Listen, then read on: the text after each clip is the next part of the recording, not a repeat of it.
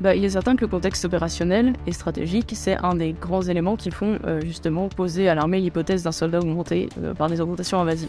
Après, ce qui est intéressant, c'est de considérer effectivement que euh, la course à l'armement, dans ce cadre-là, elle poserait énormément de problèmes parce que jusqu'où iraient les augmentations si on n'augmente pas pour l'opérationnel, mais pour plus d'opérationnel chaque fois, c'est-à-dire pour une comparaison entre différents pays.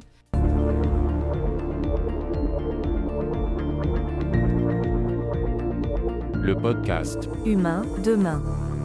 Salut à tous, ici Gaëtan de The Flares et on se retrouve pour la série de podcasts Humain demain en collaboration avec l'AFT, l'association française transhumaniste Technoprog. À travers cette série, notre but est d'explorer l'avenir technologique de l'humain. Pour chaque épisode, je vais recevoir des chercheurs, scientifiques, philosophes, politiciens ou encore artistes, ainsi qu'un membre de l'AFT ou un de leurs collaborateurs en tant que co-animateur. Dans cet épisode, nous recevons Jessica Lombard, docteur en philosophie à la chaire Éthique, Technologie et Humanité, laboratoire Ethics de l'Université catholique de Lille. Marc Roux, président de l'AFT, va m'accompagner en tant que co-animateur. Ce podcast est disponible en version vidéo sur YouTube et en audio sur les applis de podcast. Comme d'habitude, si vous aimez ce podcast et d'une manière générale ce que nous faisons, le meilleur moyen de nous le faire savoir est de partager nos contenus. On vous souhaite une bonne écoute.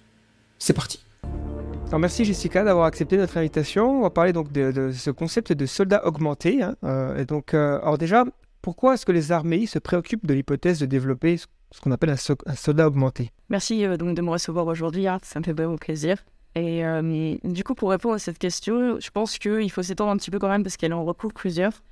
D'une part, à mon avis, l'armée se préoccupe d'un soldat augmenté dans le cadre de manière générale du développement de la théorie de l'homme augmenté. Donc déjà, elle rentre quand même dans un cadre plus général, plus global, qui est celui de l'homme augmenté actuellement. C'est une question que se pose aux sociétés contemporaines, et du coup, c'est une question que va réinterpréter l'armée à l'aune de sa spécificité militaire. Euh, du coup, on a à la fois une spécificité dans le soldat augmenté en tant que soldat, mais pour l'armée, la question du soldat augmenté n'est pas uniquement celle de l'homme augmenté au sens où on l'entend aujourd'hui, c'est aussi le fait tout simplement d'augmenter le soldat, qui est euh, une, euh, une thématique très commune à l'armée finalement.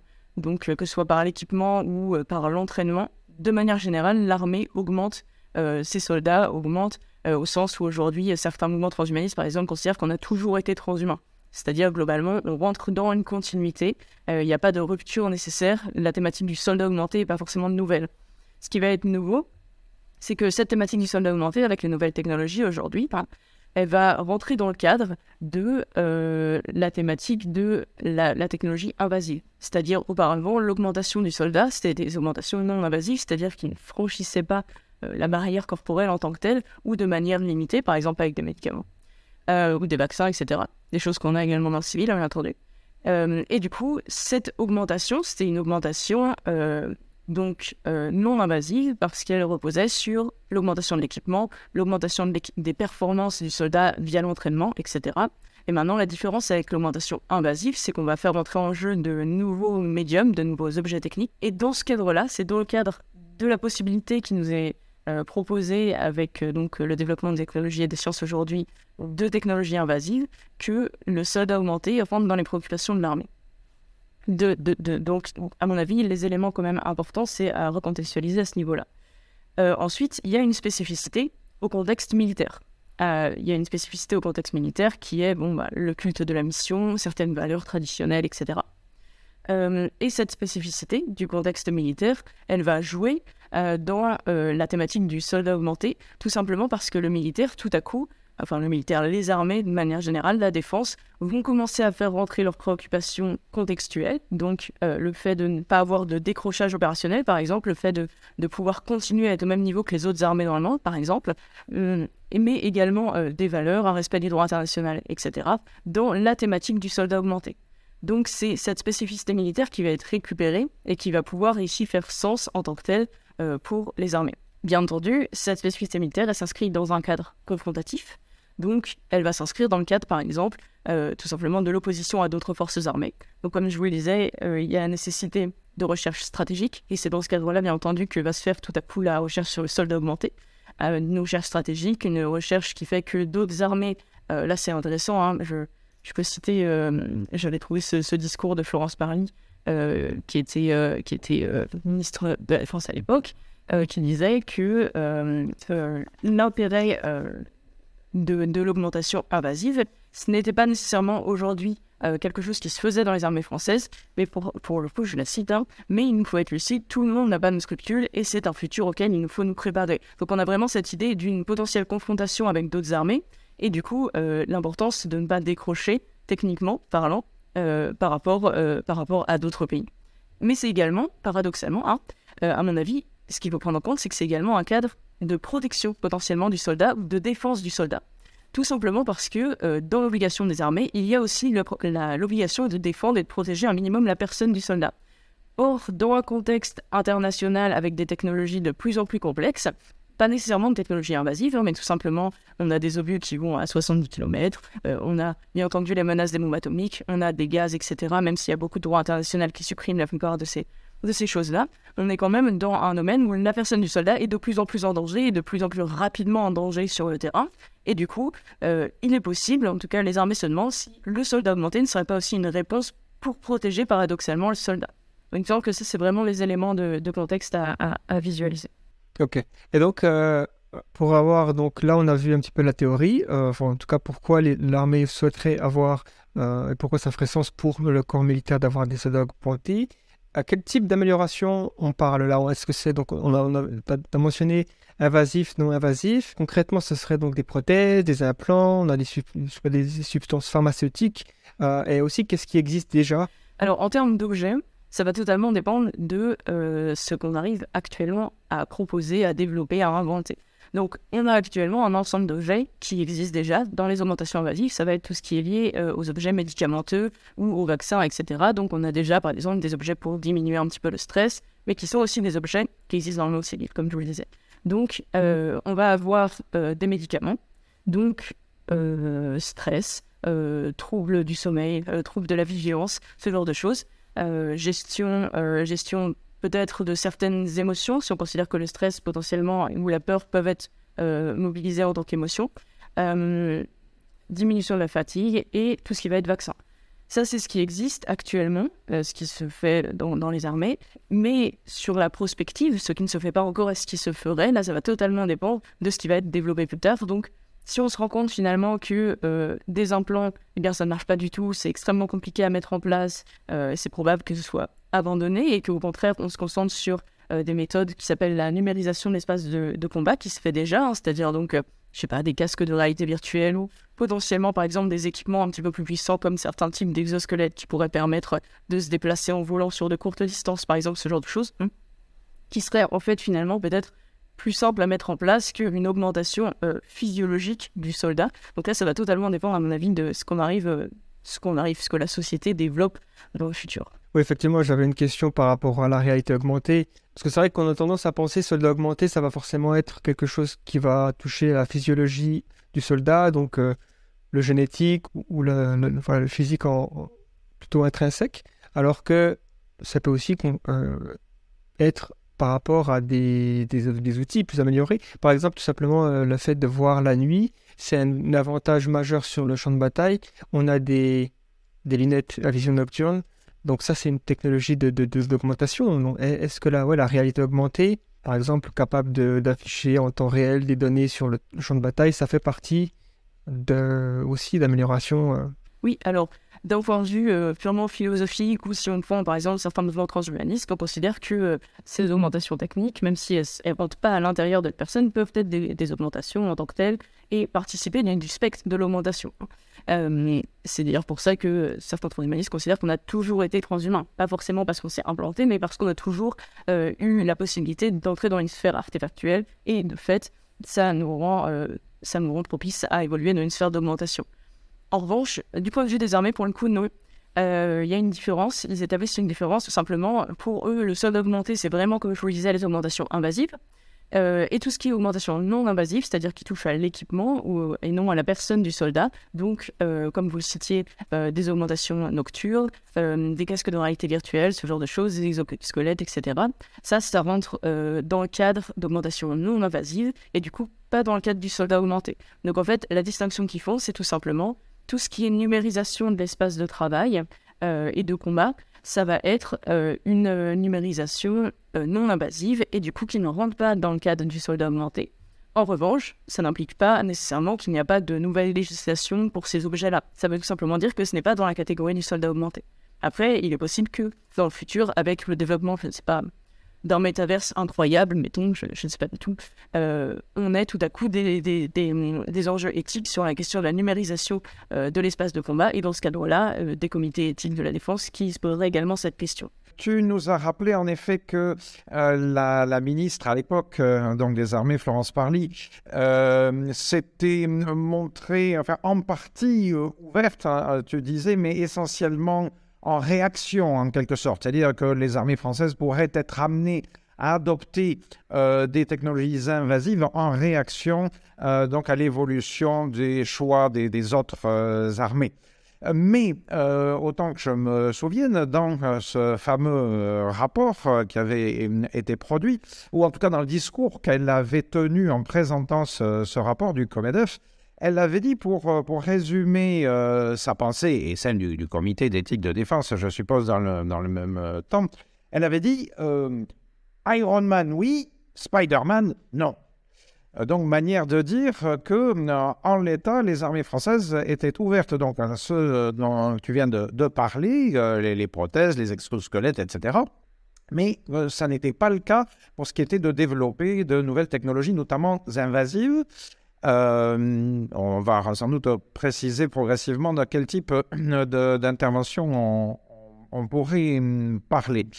Euh, cela dit, à titre personnel, j'ai eu l'occasion de communiquer avec d'autres membres, donc d'autres personnels militaires, notamment des gens de l'école de Saint-Cyr Kido, qui, de manière tout à fait confidentielle, euh, donc, euh, m'ont dit, euh, bah, dans l'armée, il y a des gens qui sont prêts à aller bien plus loin que ça, dès aujourd'hui. donc, il y a un débat à l'intérieur. La ministre a, rapporté une décision commune, donc valable à un moment donné, mais on comprend qu'il y a un débat à l'intérieur de l'institution.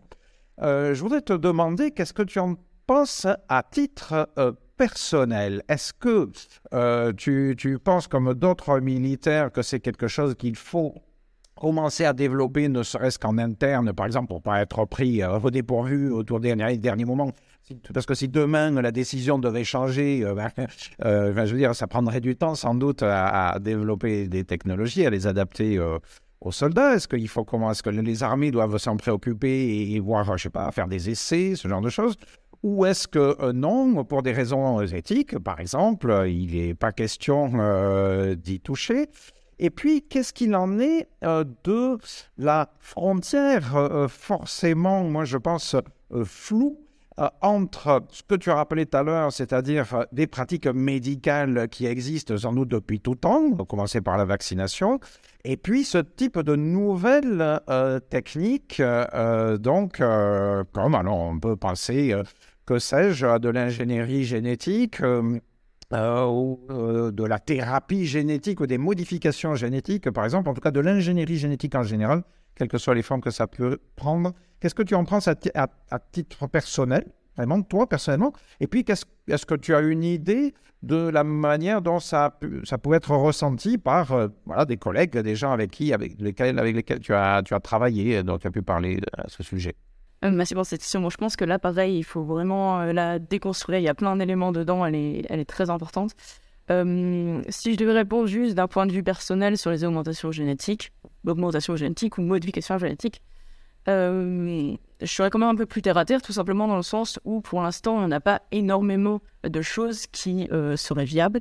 et du coup, on peut imaginer que même dans le futur, la plupart de ces recherches soient d'abord axées sur le domaine de la santé, qui à mon sens est quand même parfois bien plus important hein, que le domaine purement militaire. Et du coup, euh, dans le domaine du handicap, par exemple, de certaines maladies génétiques, où là, on pourrait commencer euh, d'avance euh, potentiellement à modifier le génome pour éviter le développement de ces maladies, etc. Donc, mon avis personnel, c'est très simplement qu'il y a des domaines qui sont plus importants que l'armée dans ce cadre-là, c'est-à-dire tout simplement si on devait modifier génétiquement l'homme, à mon avis, le plus, le, plus, important, ce serait, ce serait la maladie, tout simplement et, euh, et pas forcément la performance, ensuite euh, militaire en tout cas. Euh, après, je comprends et je conçois très bien toutes les thématiques cyborg par exemple avec des modifications génétiques qui seraient potentiellement, là pour le coup, de l'ordre de l'augmentation. mais dans le cadre militaire, strictement militaire, ça me semble déjà un petit peu différent. Et je ne sais pas pourquoi, mais en tout cas, personnellement, je me doute bien que la vie personnelle de, de, de, l'individu qui voudrait e-, être modifié, euh, par exemple, pour ne plus ressentir telle émotion, ce n'est pas exactement la même chose que euh, l'armée qui demanderait à ses soldats d'être modifiés pour ne plus ressentir telle émotion. On est quand même dans des cadres qui sont extrêmement différents, des cadres sociopolitiques qui sont très différents entre un individu et tout un corpus et un contexte euh, de métier. donc, mon avis personnellement, juste pour, finir ça, c'est vraiment qu'il y a des domaines qui sont plus importants que l'armée sur le cadre des augmentations militaires, qui seraient, enfin des augmentations pardon, génétiques, qui seraient euh, de l'ordre tout simplement euh, du handicap, de la santé. Euh, il faudrait mettre en avant potentiellement des modifications génétiques, mais dans ce cadre-là, et d'ailleurs, c'est ce qui se fait en général tout ce qui va se faire plutôt, euh, là, le, développement génétique qu'on envisage, c'est parce que c'est technologies qu'on est en train de découvrir, de redécouvrir et de potentiellement en faire quelque chose. Et donc, on se demande si elles pourraient être transposées au métier militaire, mais pour l'instant, euh, il me semble qu'on est quand même assez loin de ce genre de, de, ce genre de possibilités, ne serait-ce parce que les, les choses sont pas du tout développées pour le moment. Après, euh, ce qui est intéressant, c'est que quand Florence Parly prononce son discours, elle, elle s'inscrit dans un cadre particulier, c'est un cadre éthique et pas du tout juridique. Hein. C'est comité éthique de la défense, c'est pas du tout un comité juridique. Donc globalement, euh, ce qu'elle nous dit bien, c'est euh, actuellement euh, Spider-Man non, donc les augmentations génétiques non actuellement, c'est-à-dire dans le contexte actuel et dans la réflexion géopolitique actuelle. C'est pas du tout la même chose que d'établir un rapport de droit disant c'est interdit juridiquement sous peine de je ne sais quelle amende, peine, châtiment, etc. Donc là, euh, on est sur un cadre éthique et non juridique, mais en plus, ce cadre éthique, il est euh, remis en question de manière implicite plusieurs fois par, euh, par Madame Florence Parly, tout simplement quand elle dit que, alors pareil, hein, je, peux citer, c'est un avis qui n'est pas gravé dans le marbre, elle bien, hein, et qui sera régulièrement reconsidéré à l'aune des prochaines évolutions. Juste dans son discours, elle part très bien du principe que actuellement les développements étant ce qu'ils sont, on ne peut pas prévoir la suite, que soit la suite opérationnelle, c'est-à-dire ce que vont développer d'autres pays, par exemple, euh, ou tout simplement euh, la suite euh, de l'évolution morale, éthique, qui ferait que potentiellement toute la société, tout à coup, enfin à sur un, terme moyen long terme, commencera à développer ce genre d'augmentation. Et du coup, elle nous dit bien, ce, ce, document n'est pas un document de droit, c'est un document éthique, et il sera reconsidéré à l'aune de plusieurs dizaines d'années à chaque fois. Et on a également l'idée que euh, dans ce document, euh, je cite à nouveau, hein, c'est une phrase qui est intéressante, réfléchir ne nous retient pas d'agir. Donc en fait, ce document nous dit explicitement que euh, la réflexion, elle est censée aider à poser certains jalons pour l'armée et également, bien entendu, rassurer à la fois le monde civil, à la fois le monde militaire face à ce genre de nouvelles technologies. Mais ce n'est pas pour ça qu'il n'y a pas de, possibilité de développement de certains types de, de technologies, bien entendu. Et là, ce qui est intéressant, c'est de se rendre compte que euh, le monde civil et le monde militaire vont fonctionner euh, de manière un peu conjointe. Mais paradoxalement, qu'il y a une sorte de refus euh, du monde civil dans le monde militaire. Donc en fait, tout simplement, les évolutions civiles, c'est des évolutions qu'on va retrouver dans le monde militaire que le militaire va s'approprier. Mais il y a généralement une sorte de méfiance de l'armée envers le monde civil qui va commencer à, euh, à, tout simplement à dire que, euh, là je, je, cite également, c'est totalement des phrases qui sont, qui sont vraiment intéressantes à mon avis, au-delà de la caféine ou de la vaccination, les augmentations invasives n'existent pas dans nos armées, virgule, dans le monde civil, beaucoup y travaillent. Donc en fait, on a vraiment cette espèce de pseudo-diabolisation du monde civil par l'armée qui permet aussi à l'armée de se justifier dans ses choix, c'est-à-dire de dire que finalement ils ne font que suivre la tendance du monde civil.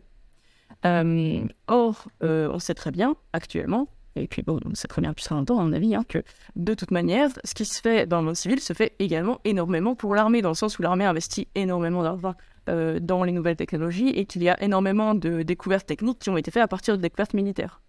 Donc en fait, on sait très bien que la recherche militaire n'est pas du tout excentrée du monde civil, elle ne fait pas que la suivre comme, si, comme si le monde civil finalement la, la, guidait, mais au contraire que la recherche militaire va pouvoir parfois précéder ou que ce soit euh, donc euh, techniquement hein, ou symboliquement du moins, et demander au monde civil certains types de recherches que les entreprises euh, mettent en œuvre ou non.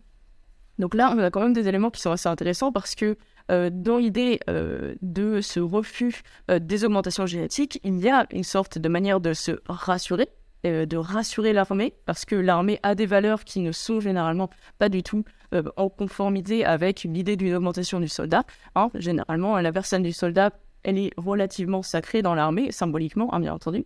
Mais pourtant, on va avoir quand même une augmentation qui va être potentiellement envisagée dans un futur plus ou moins proche. Et là, à mon avis, sur la personne du soldat, si je peux finir en référence sur ça, il y a un contexte qui est un petit peu particulier. Parce que euh, la personne du soldat, c'est pas du tout le citoyen, c'est pas du tout le civil. le, code de la défense euh, dit explicitement que les droits qui s'appliquent euh, aux militaires ne sont pas exactement ceux qui s'appliquent aux citoyens. C'est-à-dire que le militaire peut voir certains de ses droits restreints. Notamment, bon, bien entendu, pour dans le cadre du sacrifice de sa santé, etc., ou de sa vie, surtout, de sa vie, dans le cas du sacrifice ultime hein, que demanderait son métier. Euh, mais du coup, cette restriction des droits, elle implique que potentiellement, euh, tout militaire est chargé de combattre et tout militaire potentiellement euh, aurait une augmentation, pourrait être soumis à une augmentation. Et ça, tout simplement, ça veut dire qu'aujourd'hui, quand on demande à des militaires d'aller en Guyane, si le militaire refuse de prendre ses vaccins, eh bien, il n'ira pas en Guyane. Donc, en fait, tout simplement, il y a une obligation euh, envers la personne des militaires, pas nécessairement celle de prendre son vaccin, mais en tout cas une pression sociale assez forte pour que la plupart des militaires, même s'ils sont contre les vaccins, prennent leur vaccin et partent euh, sur leur terrain d'opération.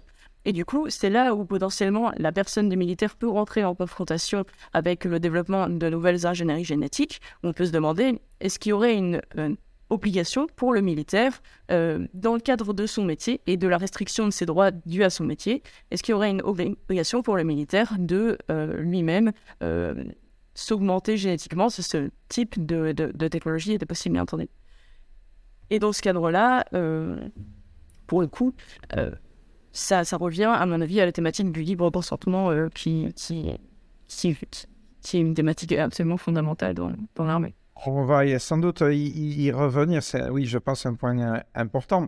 Euh, mais avant cela, je voulais revenir pour ma part euh, sur un, aspect particulier qui est celui de la réception de ces perspectives-là par les militaires eux-mêmes. Je veux dire, là, pas les, généraux ou le, ministère de la Défense qui réfléchit de manière théorique, mais non, très concrètement sur le terrain. Euh, j'ai euh, parcouru une euh, étude qui est pas très ancienne, qui est de 2020, qui portait sur l'acceptabilité relative de l'augmentation technique des performances, c'est son titre, et euh, donc euh, qui justement euh, a été effectué auprès des élèves officiers des écoles de Saint-Cyr quotidiennes, donc par lesquelles tu es passé, je pense, quelques années avant. D'après euh, cette étude, alors bon, qui vaut euh, ce qu'elle vaut, euh, eh bien, il ressortirait que les nouvelles générations d'officiers, il précise même dans l'étude les, les millenniums, donc les jeunes nés avec les technologies de l'information et de la communication, qu'ils seraient davantage susceptibles d'accepter ces technologies d'amélioration humaine, là où eh ben, les générations précédentes seraient peut-être davantage attachées à ce que les militaires appellent la rusticité des combattants, euh, notamment dans le cadre de l'armée française. Est-ce que donc euh, voilà, est-ce que tu partages cette, cette impression euh, Qu'est-ce que qu'est-ce que tu en penses? Est-ce que ça vaut quelque chose? Ou est-ce que c'est un, avis qui ne correspond pas vraiment à la réalité des militaires? Alors, bon, je, connais, je connais cette étude, hein, je l'ai lue et j'ai trouvé que. Alors, je ne suis pas sociologue, donc je ne peux pas forcément porter d'avis sur la, la manière dont sont interprétées euh, les, euh, les, données. Euh, néanmoins, je pense au demeurant que cette étude a certains problèmes dans justement cette interprétation des données. Donc, je m'y connais pas forcément très très bien en termes de statistiques, mais en tout cas, il me semble que quand même il y a des, il y a des moments où très clairement on a certains problèmes sur l'étude en tant que telle, pas forcément la manière dont elle a été réalisée, il me semble relativement logique, essentiel, on a pris on a pris les élèves officiers, on les a assis dans une salle et on leur a fait répondre au questionnaire, donc ça, il n'y a, y a pas de souci.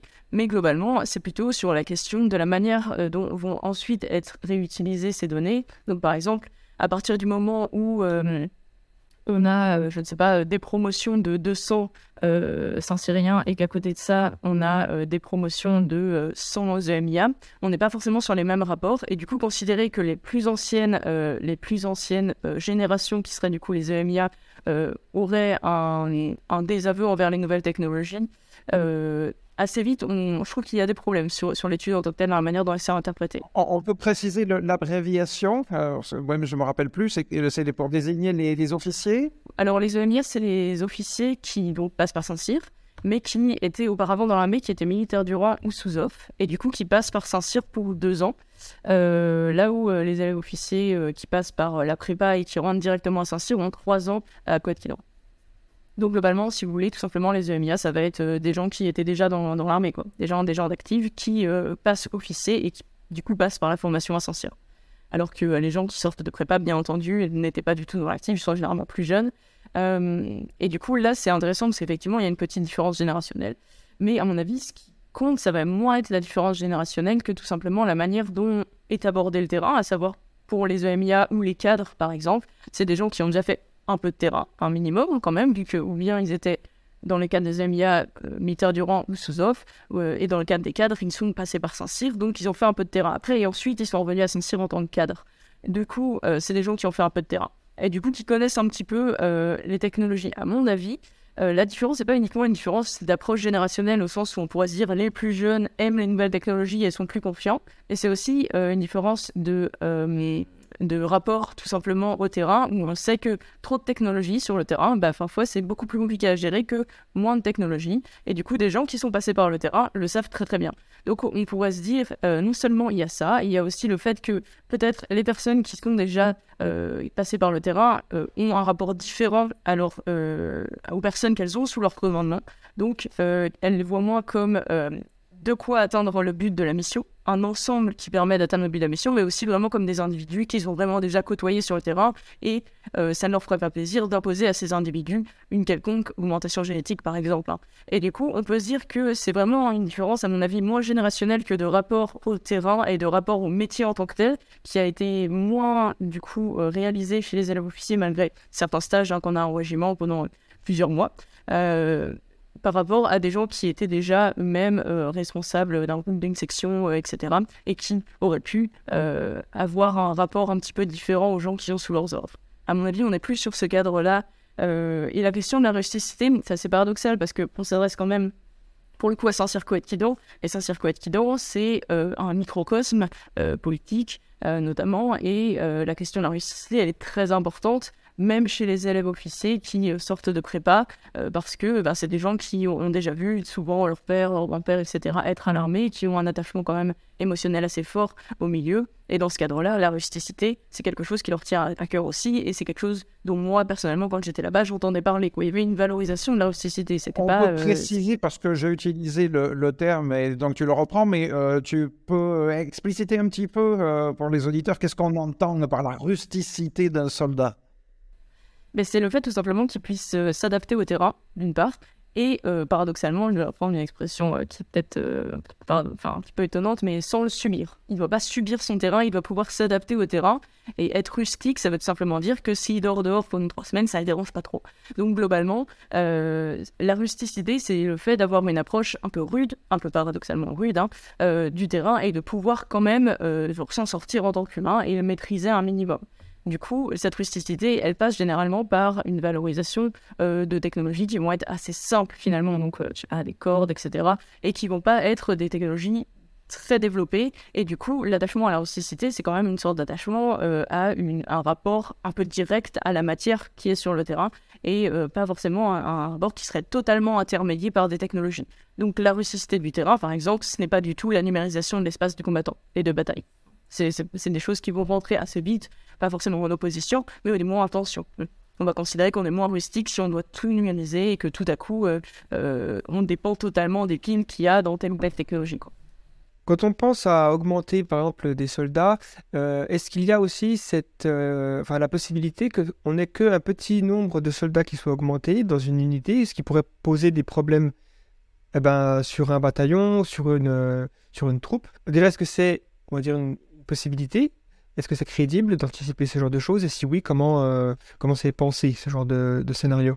À partir du moment, ah du coup, en fait, sur euh, toutes les unités sont différentes et toutes les unités ont des fonctionnements différents. Et on a déjà ce qu'on appelle des unités entre guillemets d'élite, hein, euh, qui euh, du coup vont avoir des fonctionnements différents et peut-être être plus facilement en danger, par exemple, que d'autres unités parce qu'elles vont avoir des missions qui sont plus dangereuses tout simplement, qui vont leur être affiliées. Dans ce cadre-là, l'idée du soldat augmenté pourrait rentrer en, en tension aussi avec effectivement une sorte d'égalité au sein des armées. Tout simplement parce que les personnes qui seraient augmentées, potentiellement, seraient plus facilement mises sur le devant du champ de bataille, parce qu'on dirait qu'elles peuvent peut-être plus facilement y répondre. Euh, et du coup, elles seraient soumises à plus de dangers. Paradoxalement, euh, euh, elles, auraient peut-être la possibilité de se de prendre une sorte de valeur par rapport aux autres, aux, autres, aux autres unités, et du coup d'entrer dans un système un petit peu hiérarchique, effectivement, et on peut imaginer également euh, qu'il y aurait potentiellement des, euh, des, euh, une sorte de discrimination, ou bien envers les personnes augmentées parce que on n'y serait pas habitué et que ce serait un peu étrange, ou bien tout simplement par des personnes augmentées vers les gens qui ne le seraient pas et qui se diraient tout simplement bah, ces gens sont beaucoup moins bien que moi sur le terrain, ils n'ont pas toutes mes capacités. Donc effectivement, on peut anticiper, de là à savoir si ce serait réaliste, on peut anticiper, bien entendu, des différences hiérarchiques qui se mettraient en place au sein des armées autour de la question de l'augmentation. Euh, et ce sont des questions qui sont anticipées euh, par les comités éthiques hein, de la défense. C'est vraiment des questions qui rentrent euh, dans les risques. Ils ont tout un, tout un document sur les risques potentiels de la question du soldat augmenté, de ce que ça pourrait mettre, et la question de l'égalité au sein des armées, de l'égalité entre les différentes unités et de la non-discrimination. ce sont tout à fait des questions qui rentrent dans le cadre de leur point d'attention. Néanmoins, euh, étant donné que pour l'instant, on n'a pas du tout les technologies qui permettraient euh, de, de, de, finaliser un principe hiérarchique entre les armées, c'est difficile euh, d'anticiper la manière dont ce serait mis en place. Mais l'augmentation en tant que telle ne serait sans doute pas mise en place auprès de tous les militaires d'un coup, et du coup pourrait concerner certaines unités, ou bien au contraire, ce serait des émulations entre guillemets douces ou alors lentes et qui prendraient comme euh, les vaccins. Et là, effectivement, ce serait pour tous les personnels, c'est-à-dire tous les personnels doivent prendre leur vaccin et ce serait pareil avec telle autre augmentation, tel autre médicament. Donc, c'est difficile de savoir un petit peu à l'avance, mais ça va, à mon avis, dépendre de la manière dont on va envisager les prochains développements technologiques je, me permets de, peut-être euh, insister un petit peu. Est-ce qu'il n'existe pas des situations, tu as, tu as parlé du cas de, corps existants, des corps d'élite par exemple, susceptibles de créer des sortes de, de discrimination, en tout cas de, de différence?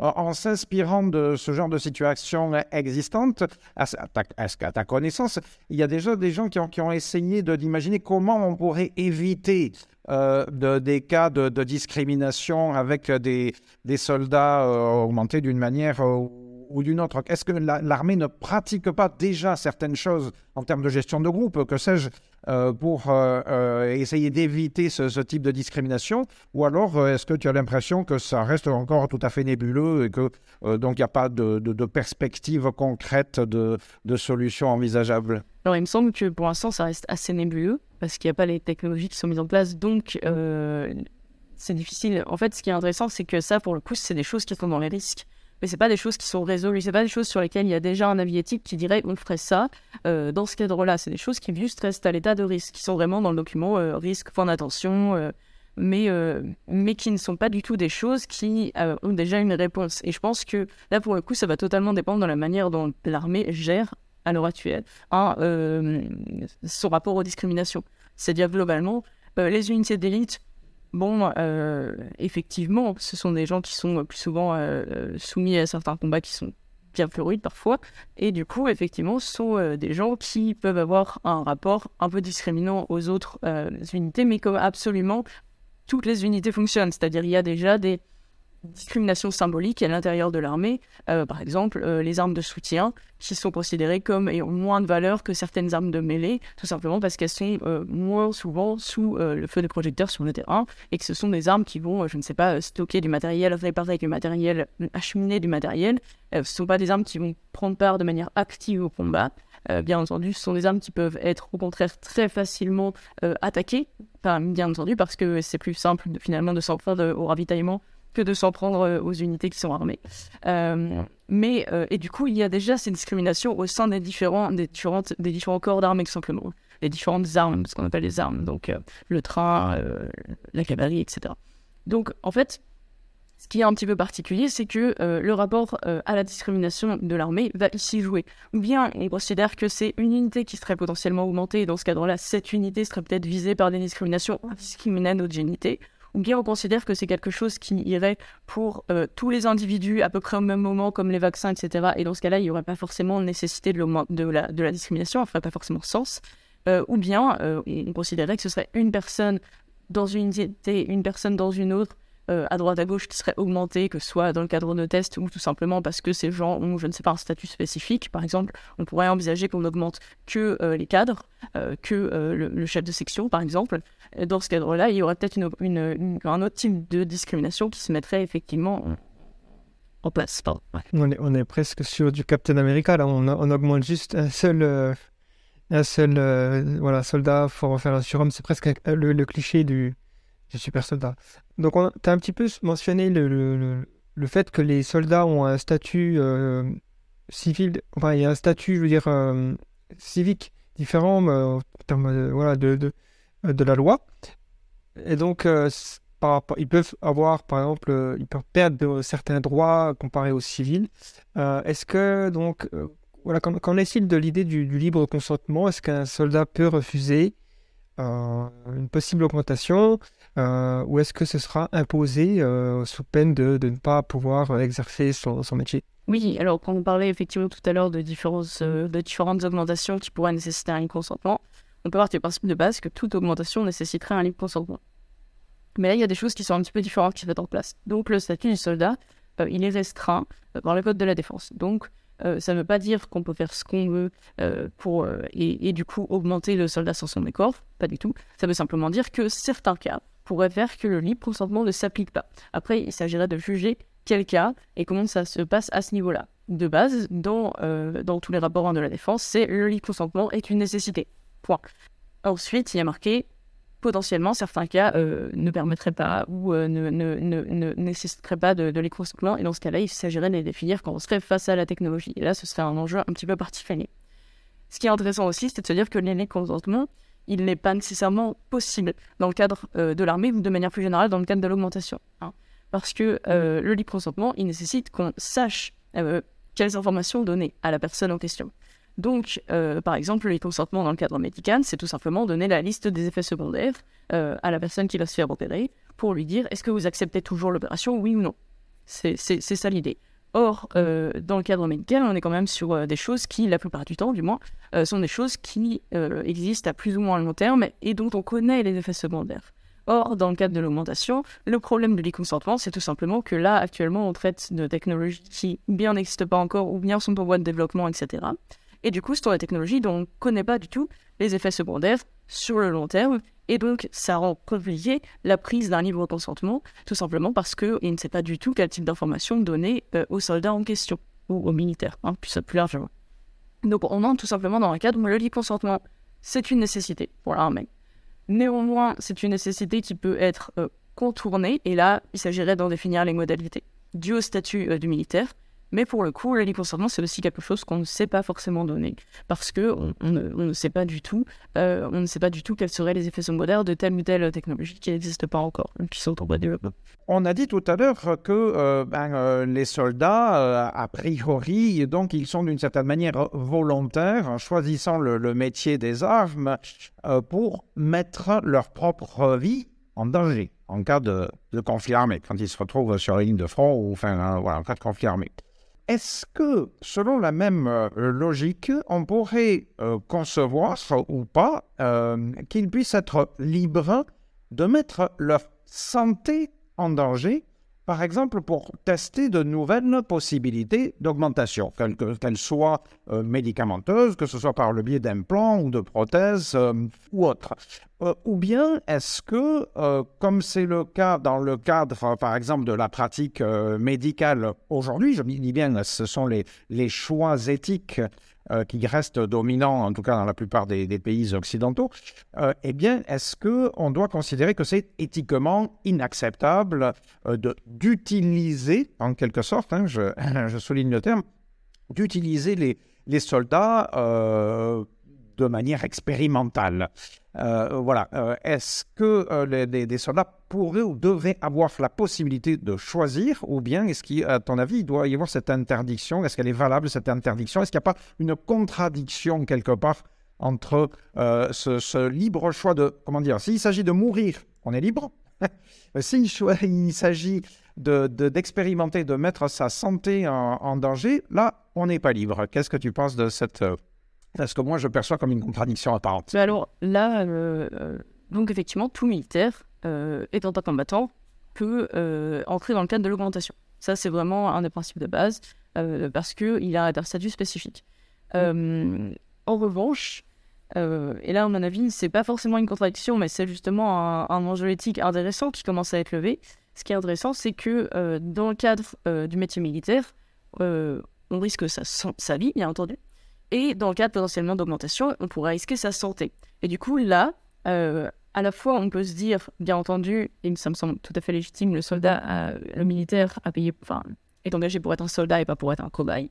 Donc là, pour le coup, on rentre dans euh, le cadre euh, tout simplement de l'évolution, à mon avis, d'une part euh, des mœurs, mais aussi plus généralement de l'éthique et de la morale, hein, parce que on sait très bien, par exemple, pendant la guerre du Golfe, on a eu le mode affinim qui était distribué aux soldats de manière vraiment expérimentale, hein, parce qu'on s'était rendu compte que le, mode affinim permettait de diminuer la, quantité de sommeil nécessité.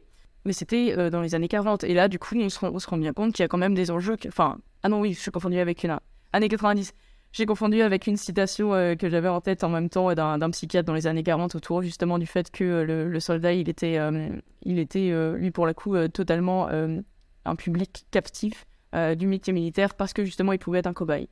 Donc désolé, j'ai confondu, mais globalement, l'idée c'est que pendant les guerres du Golfe, on a vraiment mis ça en pratique parce que effectivement, tout à coup, des médicaments ont été distribués de manière un peu expérimentale parce que parce que on considérait que c'était bon pour le métier militaire on considère aujourd'hui, enfin du coup, j'aime espérer aujourd'hui que les mœurs sont un petit peu évoluées et que éthiquement ça passerait plus, tout simplement. Et que euh, aujourd'hui, on se dirait quand même que euh, le soldat ne peut pas être considéré comme un cobaye au rang d'échelle. Euh, il me semble que effectivement, ça ne passerait plus aujourd'hui. J'ai vraiment l'impression, en tout cas, qu'avec tout ce qui est droit international, mais également protection des personnes, il y a des comités de, protection des personnes dans le cadre de l'armée. Hein, il y a un service de santé des armées et qu'aujourd'hui, du coup, euh, ces instances-là ne permettraient plus que ce genre de choses se fasse, tout simplement.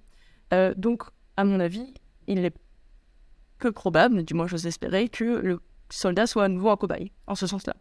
Euh, en revanche, le soldat, ce, qui est, ce qui est à mon avis intéressant, c'est de considérer que potentiellement le, le soldat, s'il était un cobaye, si tout à coup il, il, utilisait une augmentation potentiellement qui pourrait nuire à sa santé euh, ou modifier son état de santé, mais qu'il s'en sortait sur le terrain, là, il peut avoir une balance qui est intéressante entre les risques pour la santé et les risques pour la vie. On pourrait se dire tout simplement, eh bien, il vaut mieux finalement avoir une santé un peu impactée par certaines augmentations plutôt que de mourir sur le terrain parce que, euh, parce que finalement, on n'a pas réussi à, gérer, euh, gérer le combat. Et que l'augmentation, si elle nous permet de s'en sortir vivant du combat, même si elle a quelques impacts à plus ou moins long terme sur la santé, serait valide ou valable. Et là, à mon avis, on rentre tout simplement dans un cadre éthique un petit peu questionnant, euh, qui reste encore à définir. Bien entendu, on ne peut pas nécessairement considérer que la santé euh, vaut moins bien que la vie pour le soldat, ou que du moins la vie euh, est considérée comme principale par rapport à la santé. Et ça, on le voit déjà à l'armée quand, quand on a différents droits internationaux, par exemple, qui condamnent fermement l'usage de certaines mines, de certains gaz chimiques, etc. Euh, on se rend bien compte que euh, la, santé, oui, mais uniquement, euh, elle peut être impactée, mais uniquement si elle ne l'est pas trop. Il y a des moments où on considère que vraiment l'armée se dit non, là, ce n'est pas possible en fait. On peut mourir parce qu'on s'est fait tirer dessus. Par contre, on ne peut pas vivre toute notre vie avec telle maladie extrêmement grave due à des gaz chimiques. Donc, on a déjà un cadre dans lequel l'armée répond non, la santé, parfois, euh, mm. c'est plus important finalement que la vie. Il vaut mieux presque mourir dans certains cas et on va gérer certaines, certaines armes, certains, on va encadrer l'usage de certains types d'armes parce que finalement, euh, la santé, la vie ne vaut, d'être vécue globalement que dans un cadre de santé qui soit euh, quand même relativement acceptable. Donc, par exemple, toutes les mutilations graves à cause des mines, mais on va partir du principe que non, la mine est inacceptable dans le cadre de tel droit international ou tel autre droit international, et du coup, on interdit l'usage des mines mais on n'interdit pas l'usage des armes à feu. Donc en fait, il y a déjà une réponse qui a été prise à ce niveau-là. On considère déjà que la vie est potentiellement plus importante que la santé, excepté dans certains cas où la santé est vraiment impactée. Oui, tu euh, faisais allusion essentiellement aux, mines antipersonnelles hein, qui ont vraiment euh, pour objectif de, déchiqueter, de, faire des, des, atrocités afin de, mutiler. Et puis, tout, ce qui, tout ce qui est gaz chimique, euh, je, je, voudrais maintenant venir vers un, un, aspect dont on a parlé, mais à peine. tout à l'heure, je, je, parlais d'ingénierie génétique. Dans euh, le rapport du Comedev, dont, on a déjà parlé, de, 2020, euh, à un moment donné, il est indiqué que euh, donc, le comité préconise, j'insiste sur les, les, mots, de s'interdire les pratiques eugéniques ou génétiques. Mais le terme eugénisme, enfin en tout cas l'adjectif eugénique, est utilisé. Euh, comment est-ce que tu penses qu'il faut qu'on comprenne ça euh, donc du point de vue euh, du ministère des Armées et est-ce que donc tu considères que c'est quelque chose qui est valable notamment est-ce que on peut parler est-ce qu'il est justifié est-ce qu'il serait même justifié euh, de parler de pratiques eugéniques dans un contexte militaire. Comment est-ce que tu interprètes ce, passage du rapport? Euh, À mon avis, dans ce passage-là, euh, tout simplement, ce que dénonce le rapport d'éthique, c'est la possibilité d'accuser l'armée de ce grand spectre de l'eugénisme qui a toujours cours et à cause des siècles derniers où vraiment on a vu des pratiques eugénistes étatiques assez fortes dans plusieurs pays. Hein. D'ailleurs, c'est pas uniquement la, nazie. Hein. On a eu des pratiques eugénistes en Amérique, en Angleterre, etc. Donc, euh, en fait, on a ici euh, le moment où l'armée finalement se défend de rentrer à nouveau dans ce cadre-là. Et, euh, et c'est une nécessité. L'armée ne peut pas continuer à proposer l'éventualité de potentielles augmentations génétiques, même si généralement elle les critique, tout en ne faisant pas mention à la tendance eugéniste euh, de certains gouvernements et de certains États, et du coup au fait que l'armée, en tant qu'instrument, outil étatique, euh, pourrait potentiellement rentrer dans ce cadre-là. Et à mon avis, ça fait sens de considérer, pour répondre à cette question, hein, que l'armée pourrait rentrer dans le cadre de pratiques eugénistes, pas nécessairement parce que ça va arriver, mais tout simplement parce que à partir du moment où, si un jour on demande à tous les soldats, euh, parce qu'ils sont soldats, donc dans le cadre de leur métier militaire, hum, d'avoir telle augmentation génétique, eh bien oui, on sera dans le cadre de, de sélectionner certains caractères génétiques, on sera dans le cadre d'un eugénisme c'est certain, mais euh, parce que c'est typiquement la définition de l'eugénisme. Mais en tant que tel, euh, en, tant, que tel, l'armée actuellement ne peut pas du tout euh, moralement hein, rentrer dans ce cadre-là. Elle est obligée de se distancier, bien entendu, de ce genre de pratique, étant donné l'opprobre moral qu'il y a autour de ces pratiques actuellement. Bien entendu, c'est pas pour ça que euh, ces pratiques n'auront ou n'auraient pas lieu, que ce soit dans le cadre civil ou le militaire, tout simplement parce que l'eugénisme, en fait, a plein de définitions différentes. Hein, paradoxalement, il y a un eugénisme privé, un eugénisme étatique, un eugénisme positif, un eugénisme négatif. Donc, on est quand même sur des choses un petit peu variées. Dans le cadre de définitions un peu strictes, euh, la pratique toute bête de, enfin toute bête, la pratique actuellement euh, considérée comme acquise dans certains pays de l'avortement, c'est déjà une pratique eugéniste. Donc, euh, selon certaines définitions, on pourrait rentrer assez vite euh, dans, le cadre d'un eugénisme, dans le cadre des militaires. Mais bien entendu, pour l'armée, c'est absolument impossible euh, d'être assimilé à ce genre de pratique, étant donné ce qui s'est passé il y a quelques années. Donc, elle est obligée de faire une mention précise à ça et de s'en distinguer absolument. D'accord, donc il s'agit d'abord d'une précaution quasi oratoire pour éviter certaines formes de critiques, j'ai l'impression. D'accord, merci. Le, le Comedef, évidemment, je, me fie notamment à ce rapport qui est une première. Hein, par ailleurs, en, France, il n'en a pas été remis euh, d'autres euh, depuis et il reste euh, d'actualité. Donc, d'après, encore une fois, ce, rapport, il serait demandé aux médecins militaires d'accompagner les, éventuelles pratiques amélioratives des soldats et donc, euh, euh, ces médecins ils ne se contenteraient plus seulement de, soigner, de réparer, euh, tel que le, veut la tradition médicale, selon le, serment d'Hippocrate, mais aussi de permettre cette augmentation ou cette, amélioration, puisqu'ils seraient là à disposition des, soldats pour s'assurer que, que, tout se passe bien. Donc, est-ce que ça ne fait pas, ça ne ferait, on va en parler plutôt au conditionnel, sortir euh, les, médecins de leur euh, rôle. Et à, l'inverse, si donc on considère, parce que ça a l'air d'être la position de l'armée, que donc c'est légitime du point de vue des, médecins militaires, est-ce qu'on pourrait imaginer que ce type de modèle finisse par passer dans le civil? Si, on conçoit que c'est possible du point de vue militaire, est-ce qu'il n'y a pas des contextes dans lesquels on peut concevoir que ça devienne euh, possible dans le civil? On a dit tout à l'heure, il y a plein de euh, pratiques euh, qui sont passées du civil vers le militaire et du militaire vers le civil. Quel impact pourrait avoir cette pratique? Quand le, le COMEDEF préconise de demander aux médecins militaires d'accompagner, dans le cadre d'une augmentation le militaire en tant que tel, dans le mot accompagner, surtout, hein, il faut entendre, euh, vérifier, analyser les risques, euh, potentiellement faire un suivi à long terme, prévenir des risques ou se rendre compte de potentiels euh, instituts, de potentiels, de potentiels d'effets secondaires à moi. C'est ça. Donc, en fait, ce, euh, ces modalités d'accompagnement, c'est pas des modalités d'accompagnement euh, moral, c'est des modalités d'accompagnement pour une pratique qui est déjà effectuée. Donc, par exemple, si le vaccin est déjà fait, on part du principe que le médecin militaire accompagne un minimum euh, la personne qui se fait vacciner, et pareil pour la prise de médicaments.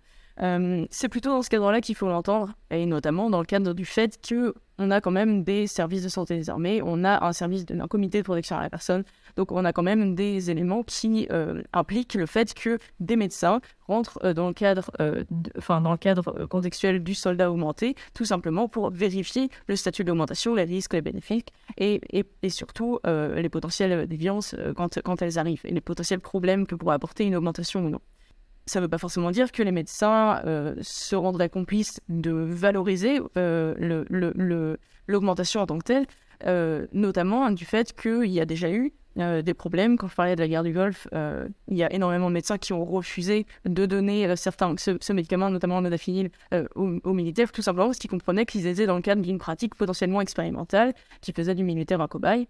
Et dans ce cadre-là, il y a eu énormément de refus de la part des médecins d'agir. Donc, l'accompagnement du médecin, ce n'est pas un accompagnement qui serait euh, une obligation envers le médecin d'accompagner euh, le soldat, même si ça brise le serment d'Hippocrate, mais au contraire, ce serait un accompagnement pour une technologie qui est déjà mise en place, une technologie d'augmentation qui est mise en place et qui nécessite un suivi médical. Cela dit, ce qui est intéressant, c'est que là, pour le coup, la thématique du soldat augmenté et de la médecine, euh, elle rejoint, c'est vraiment un des points sur lequel elle rejoint très fortement la thématique de l'homme augmenté, et tout simplement de la différence entre la thérapie et l'augmentation. Et on a aujourd'hui, euh, quand on parle, euh, donc c'est en votre question, hein, c'est intéressant, ne se contenterait plus seulement de soigner, de réparer, mais aussi de permettre une augmentation ou une amélioration. Ce qui est intéressant, c'est que ça va tout simplement dépendre de la, de la notion qu'on mobilise quand on parle de santé. Parce que euh, la santé, si pour les riches, à l'époque, c'est euh, la vie dans le silence des organes, c'est-à-dire le fait tout simplement qu'on rétablisse un état de neutralité à partir d'une maladie, euh, aujourd'hui, c'est plus nécessairement le cas pour certains cadres quand même assez importants, notamment l'OMS, qui parle de la santé comme d'un état de complet bien-être, complet bien-être mental, civique, social, enfin physique, social, ce qui implique quand même une définition de la santé difficilement accessible si je vous demande actuellement à vous et même à moi, est-ce que vous êtes dans un complet euh, état de bien-être physique, mental, social, vous me direz c'est c'est délicat à dire. Je pense que non. On pourrait presque dire cette définition que personne n'a jamais été en bonne santé, quoi. Absolument. En fait, c'est justement ça ce qui est intéressant, c'est du coup, quelle est la définition de la santé? Parce que là, c'est pas juste un rapport, mettons un rapport, euh, je sais pas, d'un mouvement transhumaniste un peu enfiévré qui se serait dit la santé, c'est ceci qu'il faut atteindre. Non, pas du tout. On est vraiment sur l'OMS. Donc, euh, donc c'est quand même un petit peu particulier. Ça donne un statut particulier à la santé. Et la médecine, du coup, prend vis-à-vis de la santé un statut particulier. Est-ce que la médecine, c'est juste guérir une maladie Ou finalement, est-ce que la médecine, elle va devoir maintenant, avec la potentialité des augmentations, rentrer dans un cadre performatif où ce qui est visé, c'est pas juste l'état de neutralité de la personne, mais vraiment son bien-être complet? Et dans ce cadre-là, euh, la question du soldat augmenté va rejoindre assez vite celle de l'homme augmenté. Et à mon avis, c'est plus celle de l'homme augmenté qui va guider les développements euh, de ce que vont devenir les médecins militaires plus tard. Bon, c'est bien pour les transhumanistes, il y a de l'espoir donc de ce point de vue. Autre exemple de, de, conséquences possibles dans le civil de, la pratique euh, militaire des améliorations humaines. le, le Comedef se demandait s'il ne serait pas impératif que les augmentations dont bénéficieraient au moins certains militaires en service leur soient euh, retirées euh, lors de leur retour dans le civil. Euh, alors, poser la question de leur préoccupation. Pourquoi est-ce qu'il serait ainsi indispensable de retirer ces augmentations? Et puis, bon, outre les, difficultés de la réversibilité, eh bien, il me semble qu'on peut peut-être imaginer des situations où il pourrait être profitable à tout le monde euh, que des vétérans conservent ces améliorations. Alors peut-être pour eux, il pourrait y avoir un intérêt, et puis pas forcément des, des inconvénients.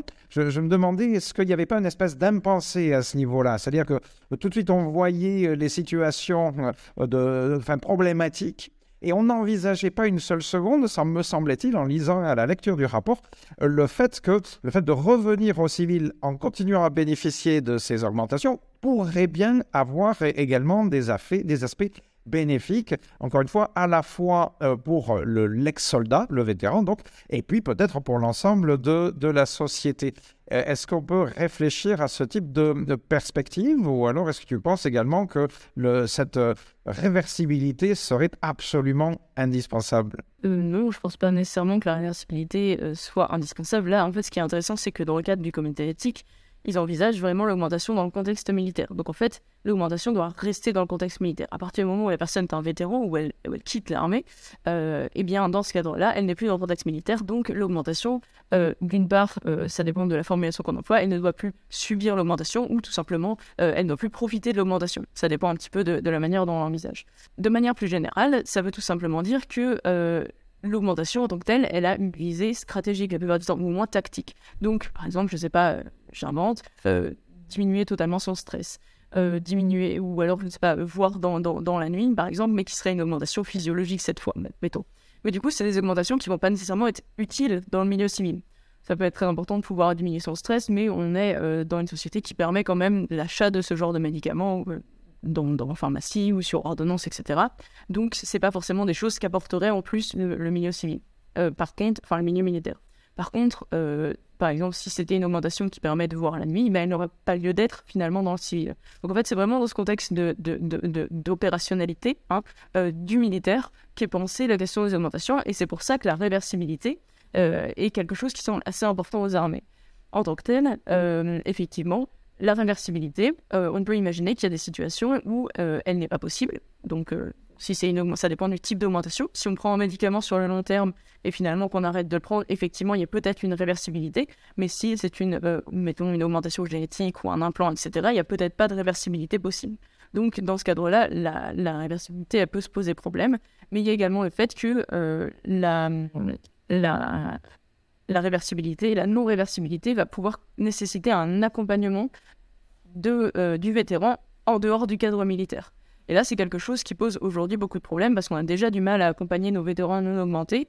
Euh, pas uniquement nous, mais c'est des thématiques qui sont vraiment très communes. Par exemple, si on regarde aux États-Unis avec des chiffres astronomiques de suicides d'anciens, soldats, euh, on, on, est quand même sur des thématiques où on sait que socialement, politiquement, on a des difficultés à accompagner nos anciens combattants.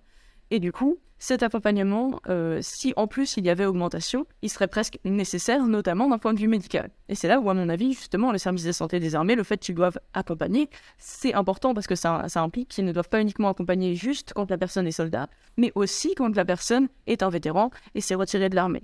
Et donc dans ce cadre-là, ou bien on abandonne totalement les vétérans à leurs augmentations, euh, comme aujourd'hui on peut le faire. Hein. D'ailleurs, euh, d'un point de vue financier, il y a énormément d'abandon des vétérans. D'un point de vue économique, on a énormément de problèmes, par exemple pour tout ce qui est PTSD, à réinsérer les vétérans parce qu'il y a un abandon des vétérans qui est quand même clair dans la société actuelle, hein, dans, pas mal de pays.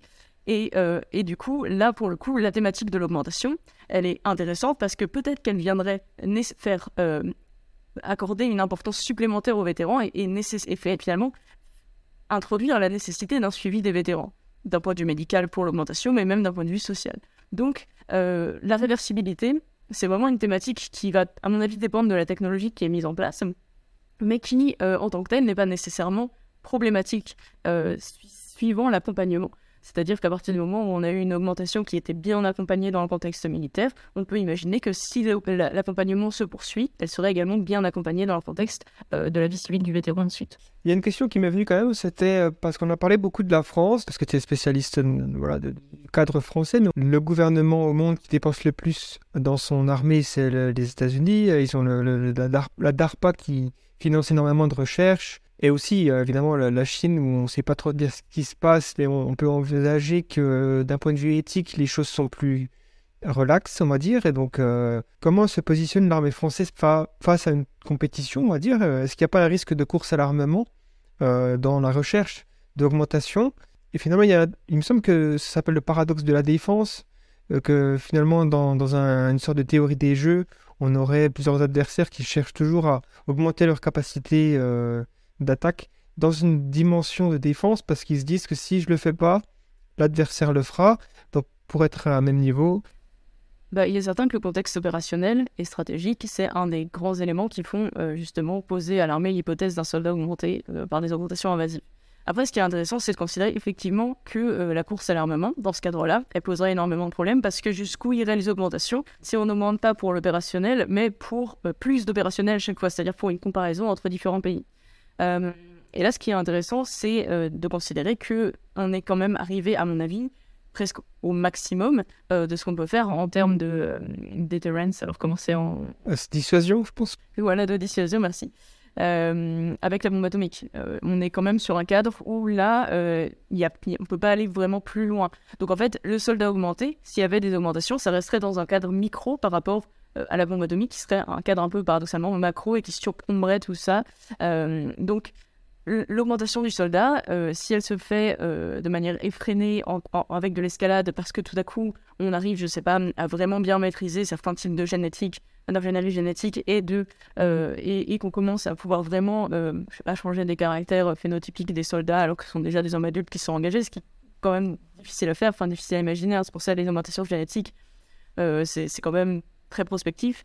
Mais dans ce cadre-là, dans le cadre d'une augmentation qui soit faite euh, pour euh, dans un contexte opérationnel qui nécessite une escalade, on peut imaginer qu'il y aurait énormément de, de, de, de, déviances possibles. Et il me semble que c'est pas euh, dans le dans l'intérêt de la plupart des pays qui ont signé les accords de droit international. Donc là, c'est pour ça, ça dépend totalement de qui on considère. Mais dans le cadre de la France, à mon avis, la course à l'armement pour augmenter le soldat, euh, c'est pas forcément euh, la, chose dont ils rêvent. Euh, il y a peut-être des pays qui considèrent, alors on ne connaît pas du tout hein, le cas par exemple de la Chine, la Russie, etc. Bon, et même honnêtement des États-Unis. mais, mais du coup, on peut imaginer que dans certains autres cas, effectivement, ce soit des choses qu'ils envisagent de manière beaucoup plus sérieuse et à plus grande échelle. et dans ce cadre-là, on ne sait pas du tout jusqu'où ça pourrait aller, bien entendu. Mais il me semble qu'on reste vraiment dans le domaine, comme je disais, prospectif avec ces questions-là. Euh, parce que c'est très difficile d'envisager ce que ça pourrait, ce que ça pourrait donner, étant donné que ça n'a même pas commencé. Mais en termes tout simplement de euh, d'enjeux, en général, bien entendu, il y a une escalade à l'armement. Euh, et, et, du coup, il, s'agirait de, de, de, la, de la mesurer un petit peu ou de la maîtriser un minimum. C'est là où, à mon avis, c'est intéressant de se, penser à la question de l'augmentation euh, dans le cadre de la santé ou peut-être de l'amélioration de certains sentiments moraux, si on veut partir vraiment sur des augmentations génétiques. Euh, parce que euh, pourquoi est-ce qu'il faudrait forcément augmenter les gens pour, dans le cadre de l'armée, de la défense et de la guerre? Ce serait peut-être intéressant de penser à l'inverse, une société un peu plus pacifiée. Si on veut vraiment aller vers des augmentations, est-ce qu'on ne peut pas penser plutôt des... Si on veut aller vers des augmentations, des augmentations qui soient des augmentations moral. Euh, dans un cadre, bien entendu, il faudrait redéfinir ce que c'est que le bien-être moral, etc. On sait que c'est important dans une société d'avoir des sentiments négatifs ou des sentiments d'agressivité ou de compétitivité, mais jusqu'à quel point et dans quel cadre on ne pourrait pas revenir à, des échelles un petit peu différentes euh, sur ces augmentations, bien entendu. Voilà euh, une, proposition qui, ferait magnifiquement office de, conclusion. J'adore. Il faudra répéter ça pour conclure. Euh, j'avais euh, néanmoins une remarque sur le point précédent.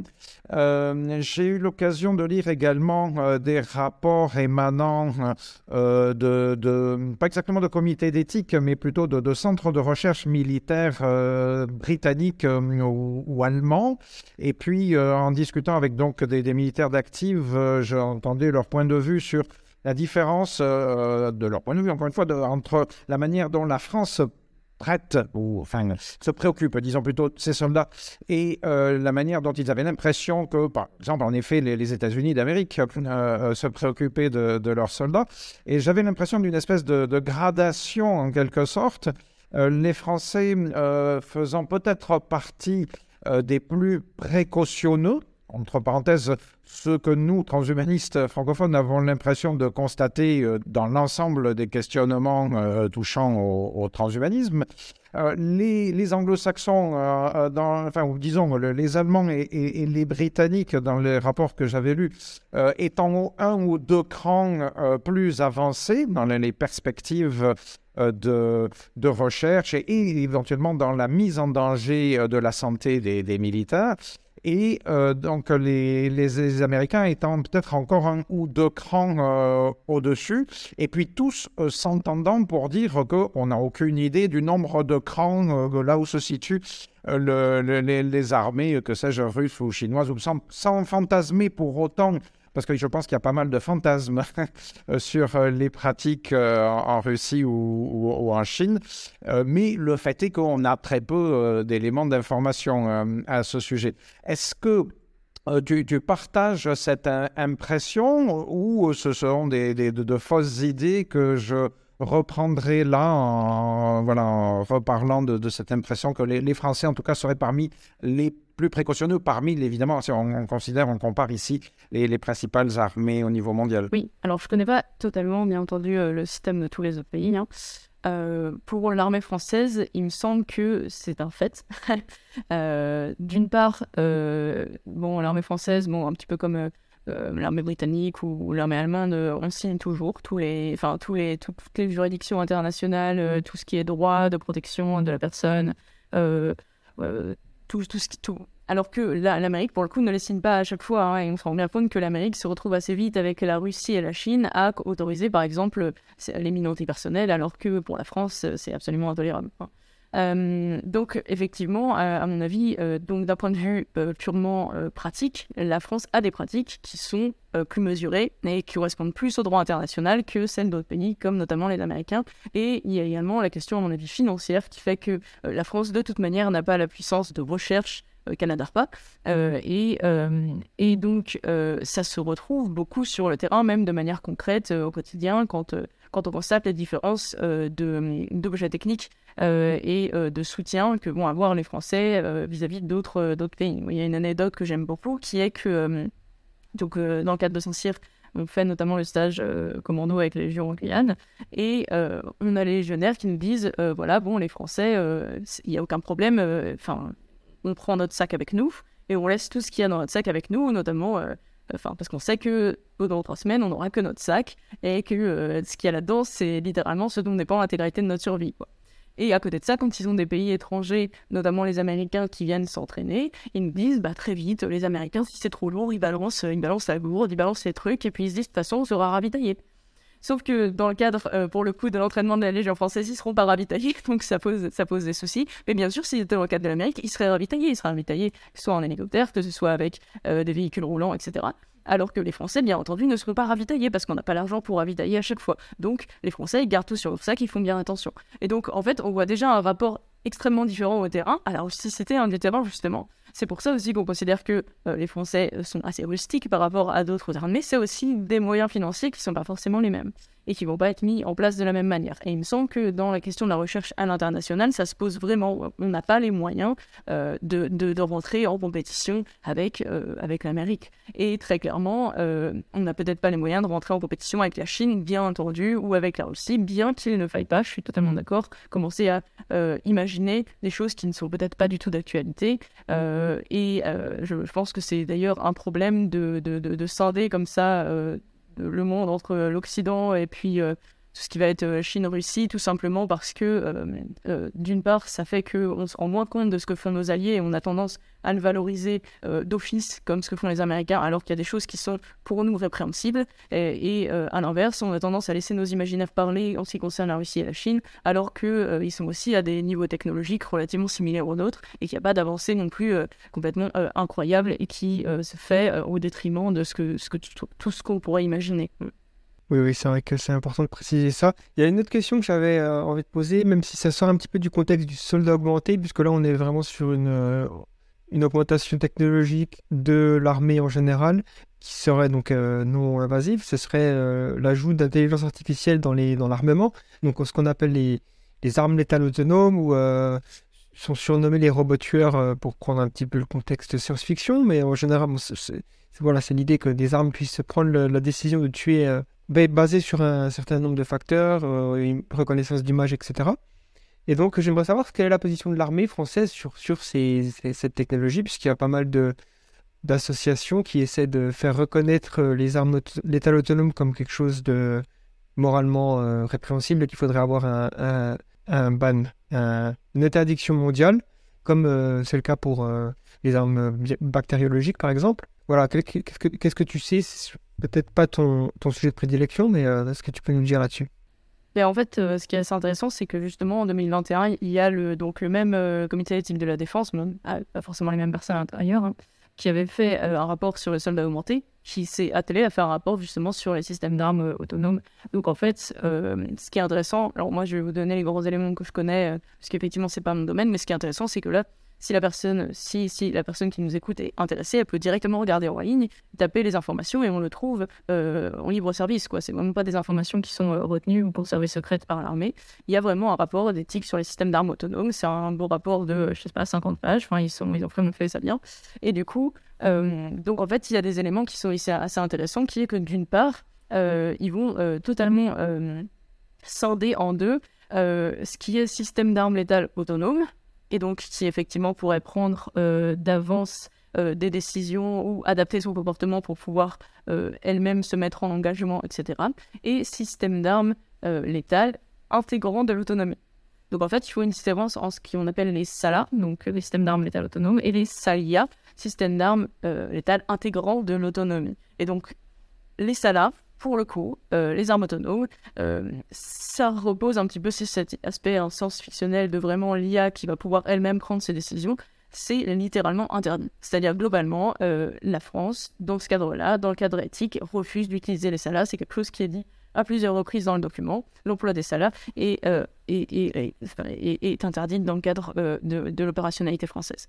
Par contre, l'emploi des systèmes d'armes intégrant de l'autonomie, les SALIA, donc là, pour le coup, euh, rentre dans le cadre de ce que pourrait développer l'armée. Donc ça va être par exemple, euh, je sais pas, des systèmes d'armes avec des capteurs, euh, des systèmes d'armes avec, je sais pas, un véhicule par exemple qui pourrait lui-même prendre certaines décisions ou lui-même adapter son comportement, ou je sais pas, une arme, une tourelle qui pourrait potentiellement renvoyer d'elle-même des informations qui permettent de décider si oui ou non on va commencer à tirer, elle va commencer à tirer ou non. Donc en fait, là, on a sur, sur des armes qui intègrent de l'autonomie. Et en fait, la différence que ça fait, c'est tout simplement que le système euh, de décision, il revient à l'humain. Il y a quand même un humain derrière qui doit décider, qui doit, euh, qui doit globalement euh, appuyer sur le bouton du commandement, quoi. Et qui doit dire oui ou non, dans ce cadre éthique, ça va se passer comme ça, parce qu'effectivement, il faut utiliser, il faut utiliser cette arme ou il faut utiliser ce véhicule de cette manière.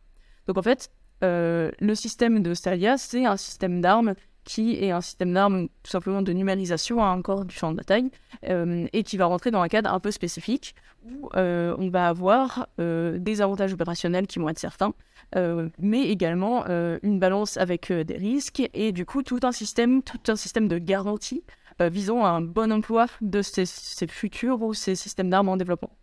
Et là, ce qui est intéressant aussi, c'est que euh, un des premiers éléments que met en place euh, le comité éthique quand il parle de ces systèmes d'armes, c'est qu'il souligne qu'il euh, y a un anthropomorphisme duquel il faut se méfier dans l'idée d'un système d'armes intelligent, d'un système d'armes létal autonome, avec le fait que le système d'armes n'est jamais autonome. Le système d'armes autonome en tant que tel, il est un peu fictif, c'est celui qui refuse, c'est ça mais le système d'armes intégrant l'autonomie sera jamais autonome. Il faut faire attention euh, à ne pas anthropomorphiser euh, l'objet technique, et ce qui est intéressant, c'est que c'est vraiment une des thématiques, pour le coup, qui est traitée explicitement. Alors qu'on considère que c'est une thématique un peu plus, je sais pas, philosophique, et pas forcément une thématique qui ferait sens euh, dans un rapport d'éthique, mais au contraire, c'est très explicite, c'est presque les premières pages, c'est sur le fait de faire attention à l'anthropomorphisme de, de, de l'outil l'outil doit rester entre les mains de l'être humain.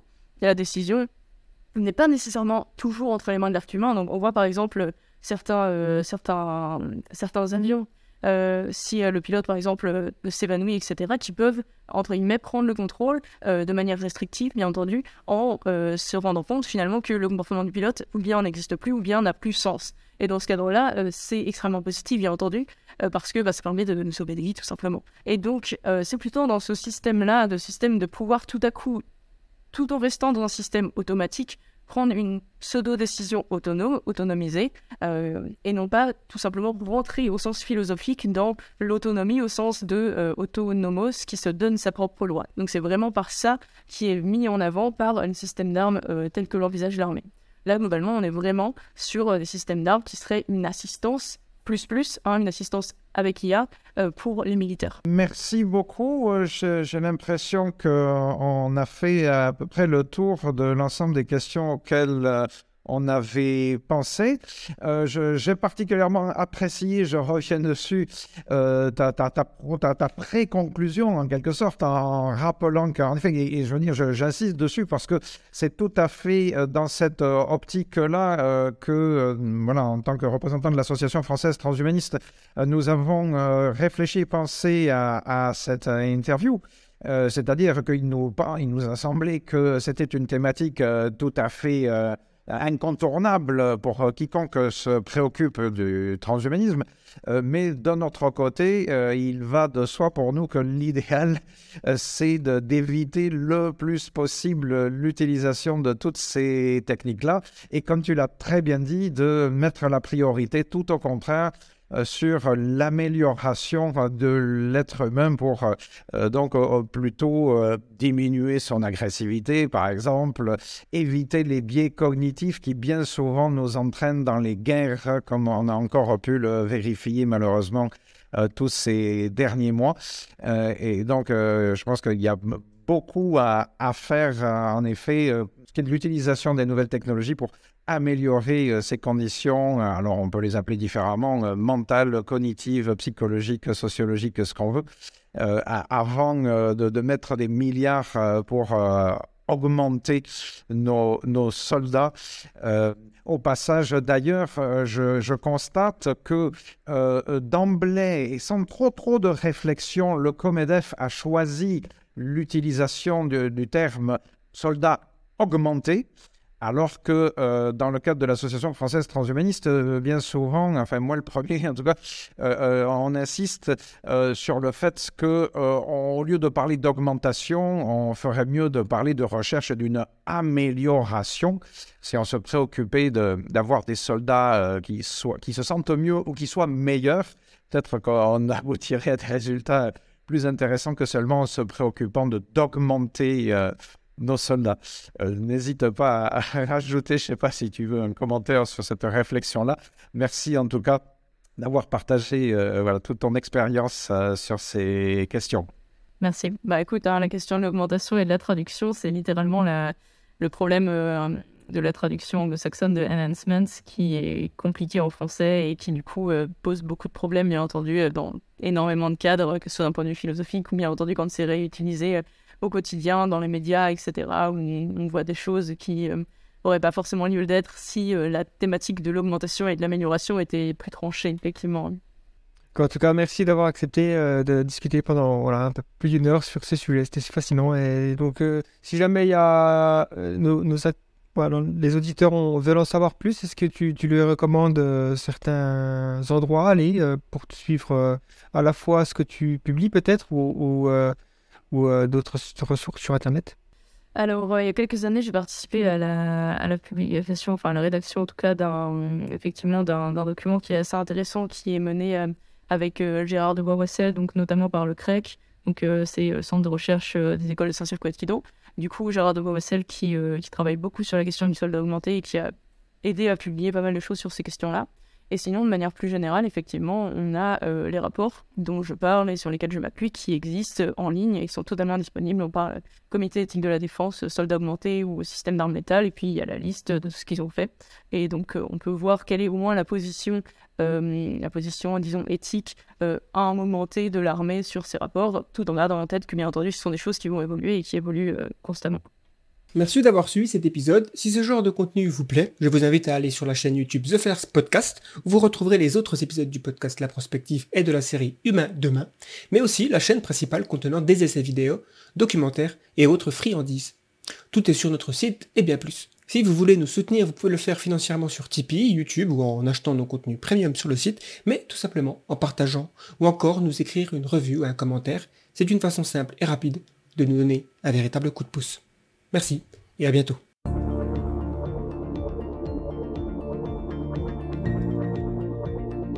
Le podcast Humain demain.